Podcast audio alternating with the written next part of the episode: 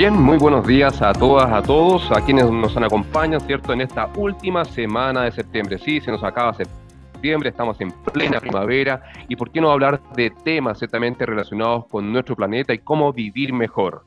Hoy, 26 de septiembre de 2022, tenemos una invitada de lujo, nos acompañará la doctora Carla Pozo, quien es investigadora de la Facultad de Ingeniería, Arquitectura y Diseño de la Universidad San Sebastián.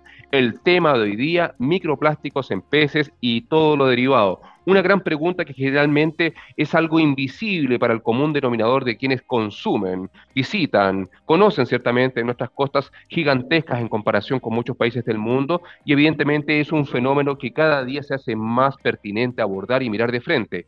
Hay avances sustantivos en ciencia, pero también preguntas que todavía no tienen respuestas. De todo ello nos hablará Carla Pozo hoy día en nuestra conversación de nuestro planeta. Pero antes de continuar con nuestra entrevistada de hoy, Pondremos un poquito de rock, ciertamente, para calentar los motores y comenzar con ánimos esta semana. Qué mejor que escuchar un poquito de Rush, ciertamente, con The Spirit of Radio. Y luego continuamos aquí en nuestro planeta. Los esperamos. Super.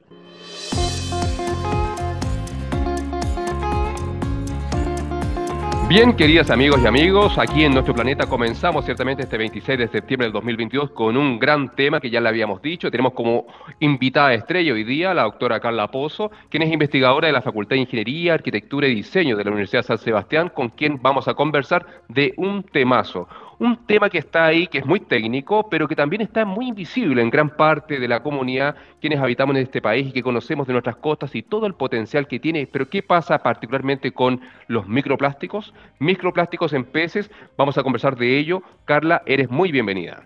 ¿Cómo estás? Hola, muchas gracias por esta invitación, Marcelo. Eh, y bueno, eh, encantada de poder compartir con ustedes algunas de las investigaciones que estamos realizando. Carla, como primer paso, mm, sería interesante que nos explicaras qué se entiende desde el punto de vista general como microplástico y cómo se dimensiona hoy día a escala global esta problemática presente, por ejemplo, en peces. Bueno, los microplásticos son fragmentos de plástico. Eh, hay dos vías principales eh, para su formación. Una de ellas es la fragmentación de los plásticos y eh, existe también eh, plásticos que son eh, creados y son, por ejemplo, aquellos que se encuentran en cremas exfoliantes, que son microesferas que tienen un potencial de abrasión importante en la industria cosmética generalmente. Em, esta problemática ya inició hace unos 10, 15 años cuando fueron inicialmente entregados los primeros reportes sobre la presencia de, esto, de este material. Y ha sido una investigación que va en una escala creciente, debido a que eh, sus primeros encuentros en, la parte ambiental eh, dieron origen a muchas otras preguntas de investigación sobre todo asociado al daño eh, que se observaba físico en organismos marinos. Em, los microplásticos se generan a partir de un fragmento mucho más grande que son los macroplásticos. Eh, macroplásticos son, em, por ejemplo, eh, botellas, paneles de plástico, cualquier residuo eh, plástico sólido grande que con el tiempo se fragmenta y genera estas micropartículas. Em, entonces la primera, eh, la primera evidencia fue... Aparentemente tenemos un breve tema de conexión, Carla. Nuestra invitada de eh, hoy es... Carla, tuvimos un pequeño paréntesis de conexión. ¿Puedes retomar la idea? Sí, eh, claro, eh, mencioné que em, la primera evidencia del, micro, de, esta problemática se identificó a través del daño físico que se observaban en peces marinas, como por ejemplo en delfines, en tortugas, y a partir de ahí eh, la comunidad científica se preocupó e inició a hacer investigaciones en los contenidos estomacales de estos peces de grandes dimensiones y se encontraron con eh, la sorpresa de que en los estómagos también existían tapas de botella y distintos tipos de otros materiales de plástico o fragmentos sólidos. esa investigación posteriormente se pasó a una escala inferior en el sentido en que empezaron a analizar especies de menores dimensiones, por ejemplo, peces mucho más chicos, incluso hasta iniciar a estudiar lo que son los bivalvos, los choritos, eh, Mitidus chilensis, que es una especie estrella en Chile, que es, eh, ¿no? tiene una importancia comercial muy, muy, eh, muy grande. Eh, y esta investigación eh, generó que efectivamente al abrir estos contenidos estomacales de especies de menores dimensiones, se observaban al mismo tiempo fragmentos de plástico de menores dimensiones y que fueron categorizados a través de eh, estándares internacionales como de las Naciones Unidas, GESAM y otras eh, protocolos que existen eh, marinos eh, con dimensiones inferiores a 5 milímetros. Y este fue el inicio de una problemática global que ahora no deja de ser menor, ya que la presencia de este microplástico se también observó en, en alimentos, en el aire, en el agua de las llaves, incluso hasta en muestras de seres humanos como en la sangre. ¡Wow! O sea, eh, de alguna forma toda esta, este historial, toda esta construcción de cómo parte toda la investigación del microplástico nos revela que hoy día nadie está inmune de la posibilidad de que el plástico rodea todo lo que hacemos, comemos, el día a día, etc. Y pasando a un tema más ya localizado, que es el caso de Chile, porque nuestro país con las costas que tiene, bien sabemos que, mm, que la dieta, la dieta, el consumo de peces y, todo lo que viene desde el mar eh, es un producto que caracteriza la, dieta, el comer de chilenas, chilenos, habitantes de este país y, y probablemente hay cantidades, no es lo mismo comer un pez de costa, un pez de distante de la costa, hay muchas preguntas que se están tratando de responder, eh, no es lo mismo quizás dónde se capturan, em, y la gran pregunta final también evidentemente pasa por cuál es el potencial impacto humano y si eso se conoce. Cuéntame cómo está este tipo de investigación en el caso de Chile y particularmente, Carla, lo que tú trabajas en nuestro país. Eh, bueno, en Chile han habido bastantes em, avance eh, desde el punto de vista legislativo, desde el punto de vista de la investigación también, y desde el punto de vista de los hallazgos que se han actualmente encontrado.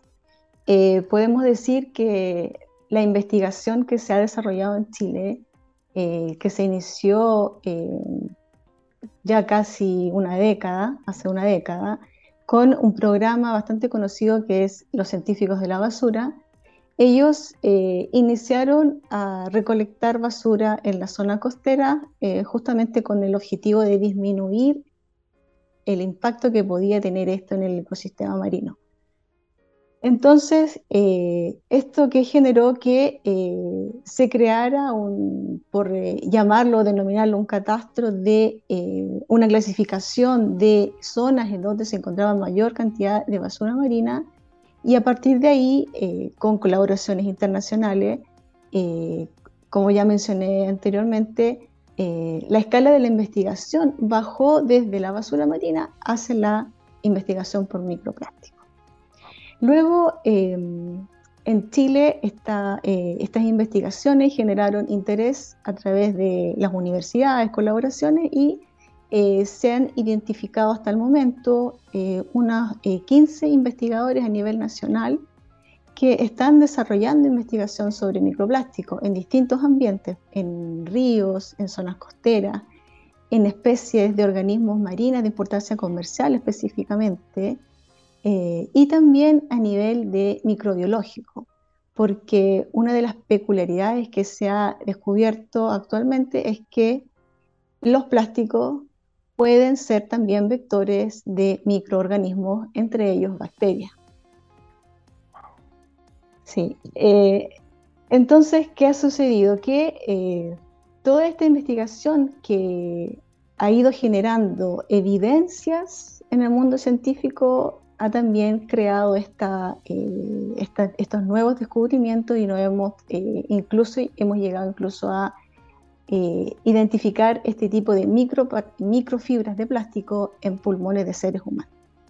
En Chile, la investigación sobre microplásticos se ha centrado principalmente en el ambiente, en zonas costeras, lo que hay, por ejemplo, en arenas, en sedimentos, en agua, en la columna de agua, en organismos como son peces de importancia comercial que son eh, de relevancia para el país y también para la salud de las personas. Nosotros el año 2018 y 2019 realizamos un muestreo de peces, de distintos peces de distintas, distintos niveles tróficos y eh, con el objetivo de ver si es que efectivamente encontrábamos los microplásticos. Eh, entonces lo que se produjo fue, eh, se analizaron los contenidos estomacales y nos encontramos con que efectivamente especies que viven en distintos hábitats, hábitats pueden ser en zonas abiertas del océano o zonas intermedias cercanas a la costa, tenían una composición diferente de microplásticos. Y el resultado que nos llamó la atención, que era eh, había sido reportado ya en estudios eh, precedentes en el hemisferio norte, era que los peces de zonas costeras eh, que tienen, por ejemplo, una, eh, una, cercanía con una ciudad, como por ejemplo la desembocadura de un río, tenían mayores cantidades de microplástico y en particular de microfibras de plástico. Ahora nos preguntamos, ¿de dónde vienen estas microfibras de plástico? Bueno, como esta investigación se ha llevado a cabo en el hemisferio norte eh, y existen datos precedentes, eh, la fuente principal que se ha identificado son los desagües urbanos, lo que son todas las aguas que salen de las lavadoras de las casas, porque lavan mucho, muchos textiles, mucha ropa sintética. Y esa ropa sintética genera microfibras de plástico que van a dar eh, al río y que luego entran en el océano o en la zona costera y vienen eh, ingeridas por los peces. Ahora, ¿por qué los peces? Y aquí es la parte, es la parte, el análisis interesante. ¿Por qué los peces se van a comer estas microfibras de plástico? Porque existen algunos estudios que han demostrado que eh, peces tienen alguna preferencia por larvas de algunos de peces, de otros peces, que tienen colores identificados. Por ejemplo, tienen, tienen eh, eh, manifiestan esta preferencia por, eh, por ejemplo, huevos que son de color rojo, entonces lo que se encontraba en los estómagos de los peces eran microfibras que tenían colores rojos. Había una, se mimetizaban, ¿no? Ellos pensaban que eran era alimento y no eran las microfibras que eran de color rojo. Entonces hay, hay toda una investigación que se generó en cuanto a este, a este residuo que al final llegó hasta los organismos que viven en las zonas costeras.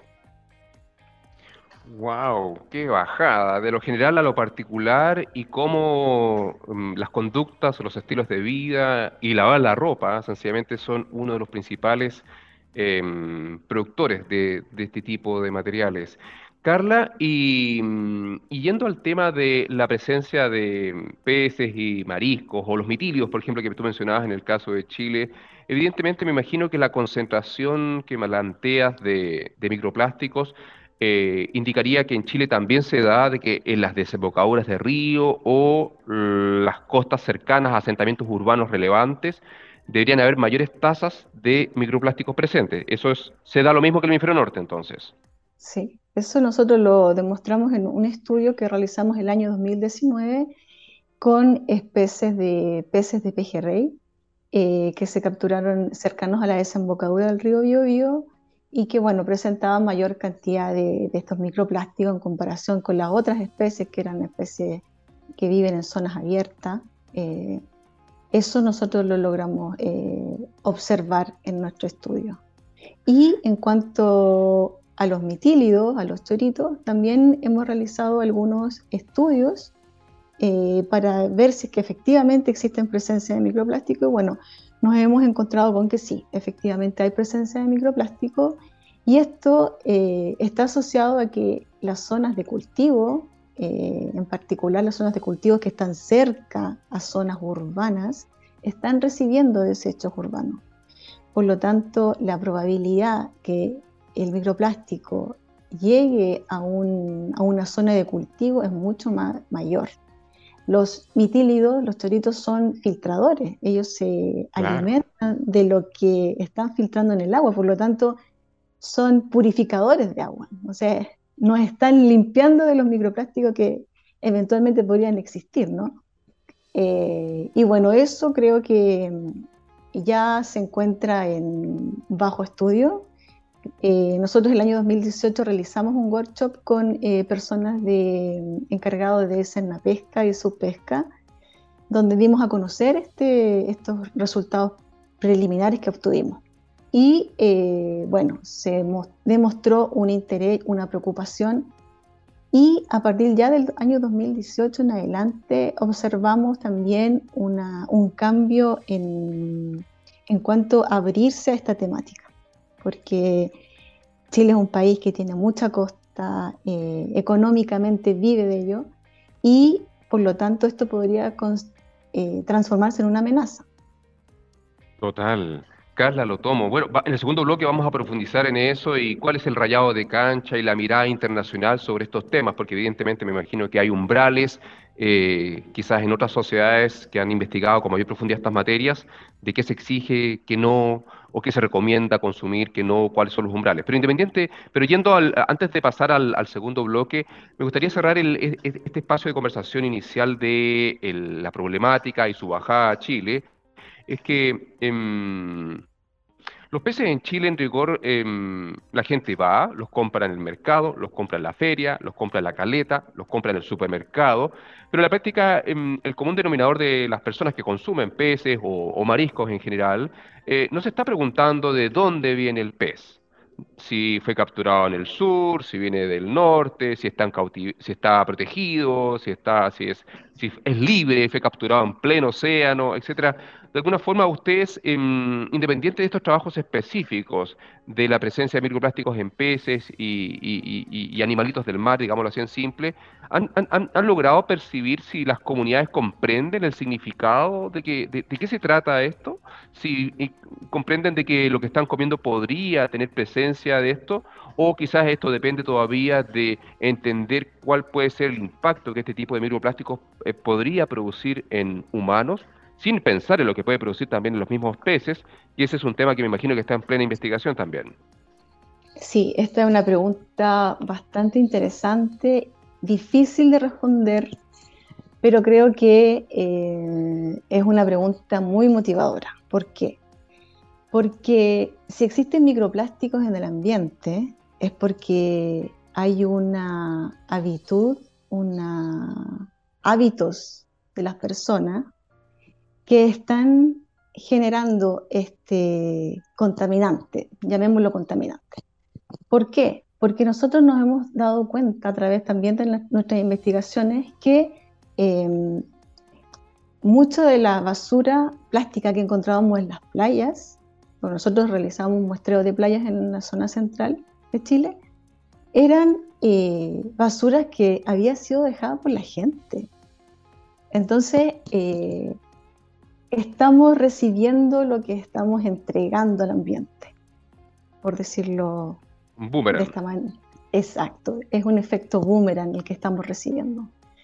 Nosotros realizamos eh, un estudio sobre en distintas estaciones del año para ver la variación de la basura marina en playas y nos dimos cuenta que existía un incremento de, eh, con un factor de 3 a 5 en el verano en comparación con el invierno.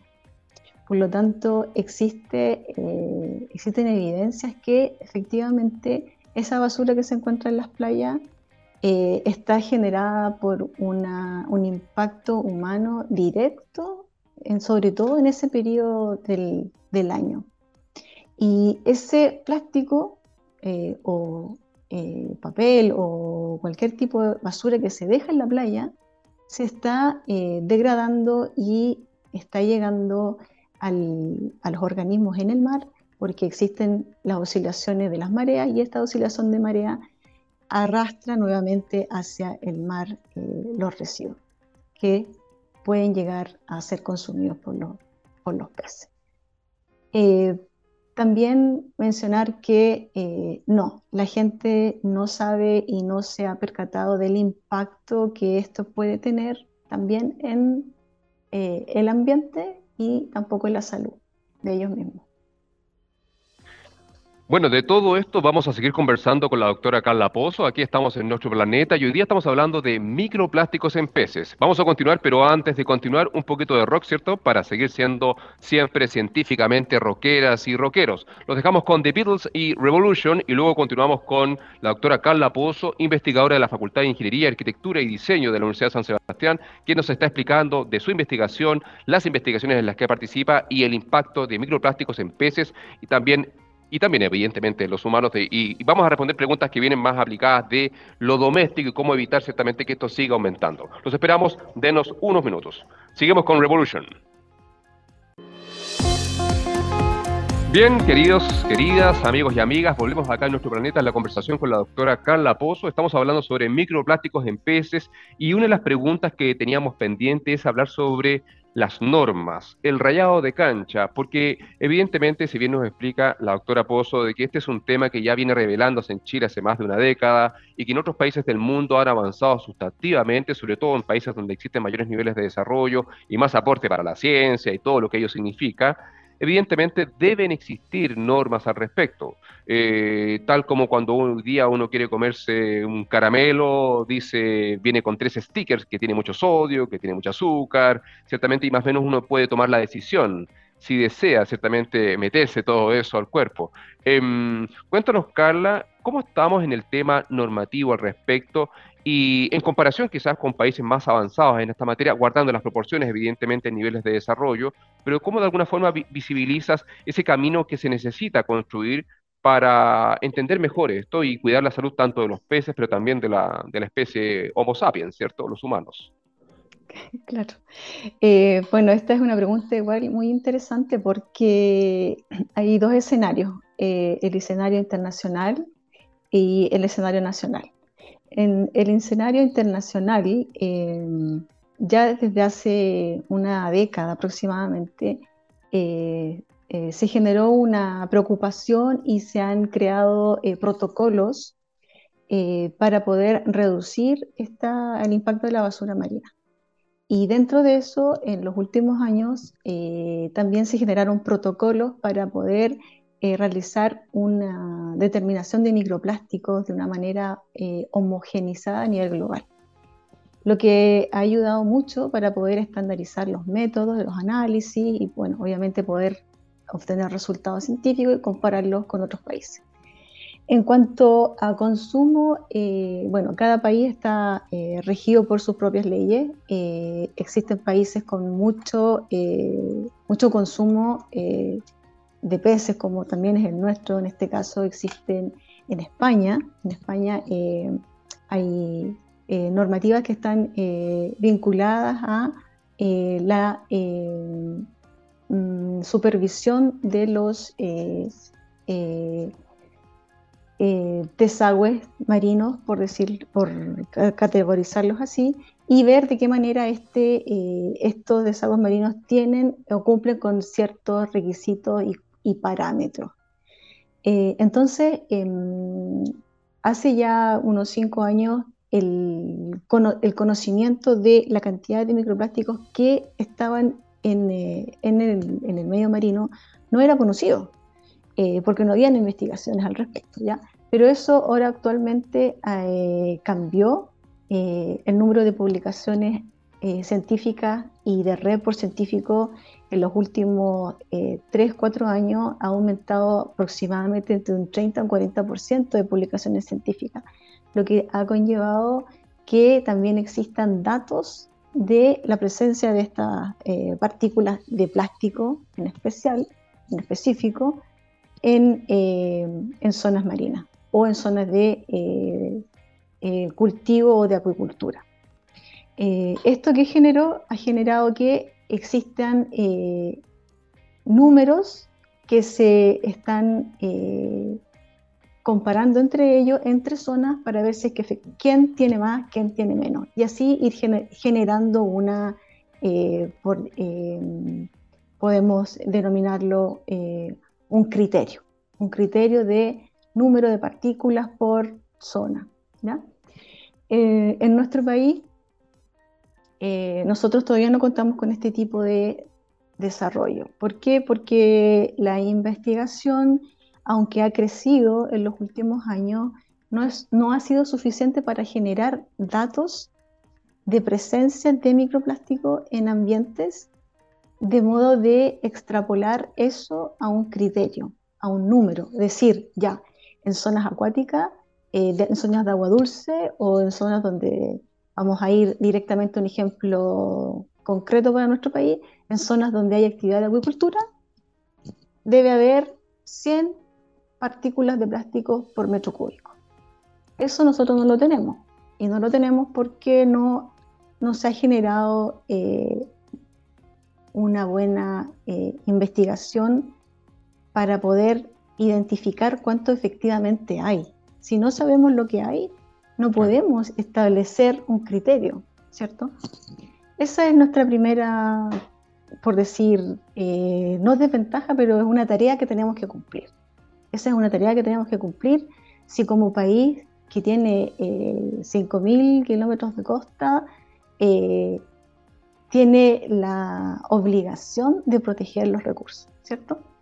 Ahora, en cuanto a leyes, eh, yo dije que al inicio que Chile había avanzado. ¿Por qué? Porque mm, justamente la semana pasada, em, en base a un report que tenía que completar, generé una tabla con las leyes que están relacionadas con el plástico, microplástico y en particular con la acuicultura. Entonces, eh, desde el año 2008 aparece el decreto número 28, ¿ya? que fue em, parte del Ministerio de Relaciones Exteriores y que eh, adscribe a un convenio, a un tratado internacional que es el MARPOL. Y ese fue el primer eh, convenio, el primer decreto que se generó para poder reducir la contaminación de la, mm, la contaminación marina. Y en específico se generó para poder eh, reducir el impacto que podían tener algunos accidentes o debido a obras operacionales embarcaciones. Posteriormente, el año 2016, aparece la ley que es la ley 20.920 y que es la ley REP, la de responsabilidad extendida del productor, y que también tiene como objetivo la gestión de residuos generados por eh, consumidores en el postconsumo y que tiene como también eh, fase final poder hacer una recuperación y valorización de ese residuo. Posteriormente, el año 2018, aparece la ley que es la 21.100 y que es eh, la de la utilización de, las bolsas plásticas, eh, que también tiene como objetivo la protección del medio ambiente. El año 2018 también eh, aparece la ley 21.123, ¿ya? que es una ley muy, muy importante y que es una ley que prohíbe el daño o el abandono de basura en playa, en playa o en em, parques nacionales o cualquier eh, área que sea protegida actualmente. Por lo tanto, si tuviéramos que ser rígidos en cuanto a eh, ir a, a prohibir eh, la contaminación de las playas y se observara que alguien efectivamente está dejando residuos en las playas, podría ser multado a través de esa ley. Eso es algo muy importante y que la gente tiene que, que, tiene que eh, saber. Lo mismo, dentro de esa ley están también aquellos desechos que son abandonados en la ribera de los ríos. Y si vamos a hacer una revisión en internet de cuál es la mayor fuente de contaminación o llegada de basura hacia los ríos, es porque en las laderas de los, eh, las riberas de los ríos se están dejando abandonadas cantidades y cantidades de desechos plásticos o sólidos en general muy grandes. Por lo tanto, existe una ley que podría ser utilizada para poder sancionar una, cosa de ese tipo. Después, posteriormente, el año 2020, eh, aparece el decreto 64 y en este decreto 64 es específico para eh, la gestión de residuos que se producen por actividad en la acuicultura. Por lo tanto, aquí ya tenemos un paso adelante porque si un día aparece una legislación eh, o una regulación en cuanto a microplásticos en zonas de producción en agricultura, probablemente va a tomar una ley precedente, y en este caso sería este decreto 64, para poder generar una, ley existente donde se, establecería ese criterio de cantidad de estos microplásticos. Y las últimas dos leyes que aparecen el año 2021 y una es la ley 21.368 eh, que regula la utilización, si recuerda bien, el eslogan Chao Bombilla, la utilización de eh, eh, utensilios de plástico de un solo uso. El Ministerio de Medio Ambiente el año 2021, a raíz de todo este de esta connotada eh, bueno, problemática global, también suma y genera una estrategia que es la Estrategia Nacional para la Gestión de Residuos eh, Marinos y entre ellos los microplásticos específicamente. Por lo tanto, hasta la fecha hay siete entre leyes y decretos que Chile ha generado para poder avanzar en la protección del ambiente marino. Y entre ellos se encuentran estos microplásticos. Comprendo. Bueno, se está construyendo el camino, entonces, Carla, nos revelas. Eh, y claramente quedan desafíos. Y, ya para darle la bajada final a nuestra conversación y agradecer todo tu tiempo, ¿cierto? Sabemos que estás en Italia en este minuto. Es. Em, porque todos, que todos queremos saber qué peces son los que, aliment, que acompañan tu plato cuando te comes un pez aquí en Concepción, en Talcahuano o por ahí. O, cómo lavas la ropa. Nos gustaría saber cómo haces para lavar la ropa y, evitar que tú, que estás consciente de que ese lavado va a generar microfibras, puede ser contenido. O, una serie de mensajes quizás domésticos, independientes de la normativa, independiente de la necesaria conciencia, pero a veces pequeños gestos eh, individuales pueden ayudar, evidentemente, o acciones, mejor dicho, pueden ayudar a, evitar ciertamente que esto siga avanzando. Cuéntanos un poco de eso, porque, por ejemplo, a mí me gusta la merluza austral, pero ahora quedo un poco asustado. Evito el pez de costa, em, etcétera. Los filtradores los miro con atención, depende del lugar, aparte de los blooms o las mareas rojas, etcétera, siempre atento. Pero cuéntanos un poco de la, bajada doméstica y para terminar. Bueno, sí, la bajada doméstica. Bueno, ya vamos por eh, algo que es muy común de las mujeres, shopping, ropa. de eh, todos, hombres también. De todos también, sí. Pero en particular, eh, siempre nos atrae mucho el tratar de hacer algún cambio en, de estación y comprarnos algo. Yo a raíz de esta, de, esta temática del, que, estoy, que estoy llevando, eh, me empecé a fijar, me empecé a fijar en si, cuál era el material con que estaban hechas las ropas. Eh, y claro, y empecé a ser más selectiva, eh, a tratar de evitar poder probablemente a veces comprar cosas que no eran necesarias y que eran sintéticas y limitar ese, digamos, ese, esa parte doméstica, esta parte doméstica mía.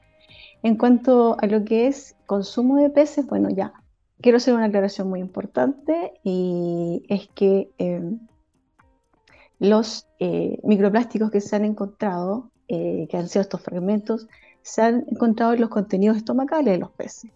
Y si, como tú eres un consumidor de peces, sabes que el contenido estomacal de los peces se saca y se elimina. Por lo tanto, eh, desde ese punto de vista no, hay, no habría un riesgo directo. ¿ya? Eh, sin embargo, existen investigaciones que están ahora eh, tratando de discernir si es que efectivamente hay algún impacto de ese microplástico hacia la musculatura de los peces. Y hasta ahí estamos actualmente. Queremos saber si es que existe o no existe algún impacto.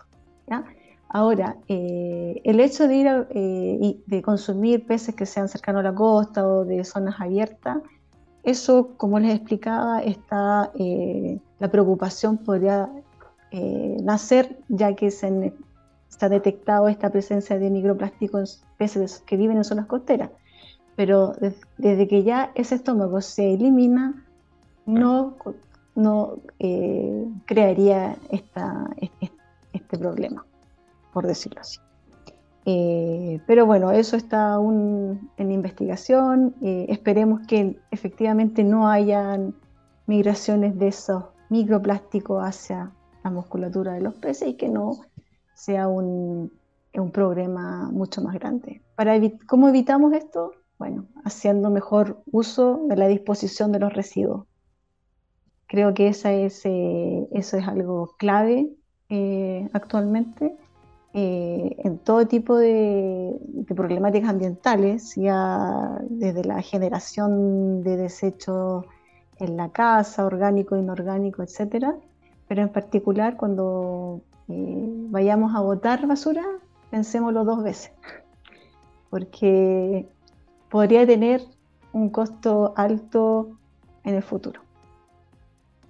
Gracias, Carla. Ha sido muy clarificadora tu, todo, todo el relato, todo lo que nos has contado, toda tu experiencia se agradece y no pongo en duda que hoy día hemos generado algún tipo, un poco más de conciencia en estas materias, ciertamente eh, qué hacemos con los residuos, pero qué mejor que no generar residuos, ciertamente poner atención en la ropa que utilizamos, eh, adiós al poliéster, aunque está en todas partes, pero tomar decisiones mucho más informadas, pensar bien si van a usar sal de mar o sal fósil, etcétera, etcétera, etcétera. Los invitamos a informarse, los invitamos a conocer más sobre las investigaciones de nuestra invitada de hoy día, la doctora Carla Carla Pozo. Te queremos dar las gracias, Carla, por todo tu tiempo, este espacio que has compartido con nosotros y te deseamos lo mejor para tu estadía en Italia y que pronto vuelvas a probar nuestras ricas merluzas acá en Chile. Por supuesto. Muchas gracias a ustedes. Gracias por la invitación. Adiós, Carla, que esté muy bien. Muchas gracias.